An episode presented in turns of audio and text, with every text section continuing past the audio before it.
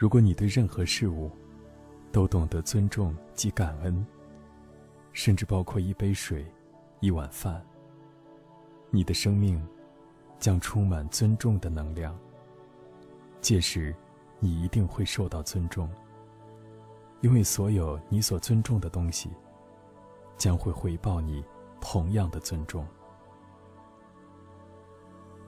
文殊师利友是第一位大圆满成就者嘎热多杰的法嗣。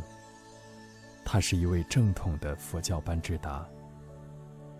一次，文殊师利友步行过一座石拱桥，在桥中央，他遇见了一位国王。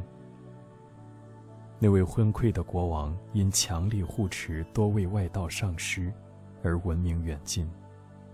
此时，他正踌躇满志地坐在一头装饰华丽的战象上。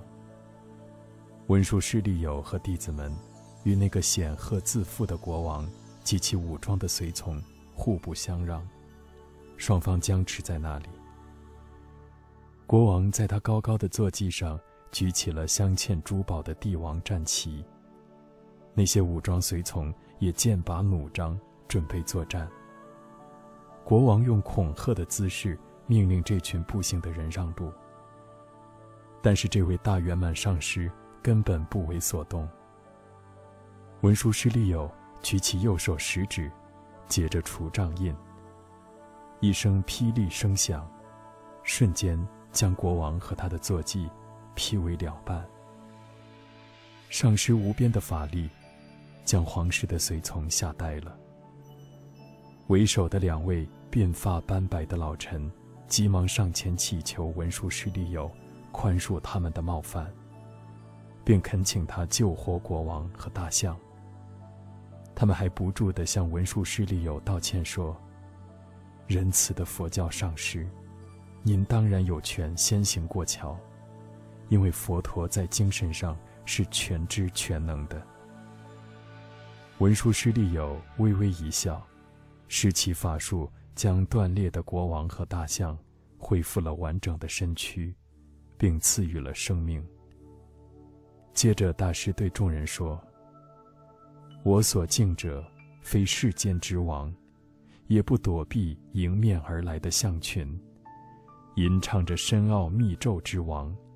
我能飞步跨越高山峻岭而无碍，并能扶摇直上虚空中。”复活的国王走下坐骑，恭敬地向这位大成就者顶礼，并请求文殊师利友。引领他和所有随从进入佛门。文殊师利友告诉国王及其他的人：“业因果律是正确无误的，除此外，没有什么能够在浩瀚无边、清净无瑕的空性中产生出来。人人都有佛性，你们早已被接纳了。”国王和他的随从都耐心地听着。这无上的真理。文殊师利友又接着说：“不要执守于我和我所，舍弃一切内外能所善恶的观念执着，一切都将完全清澈明白。”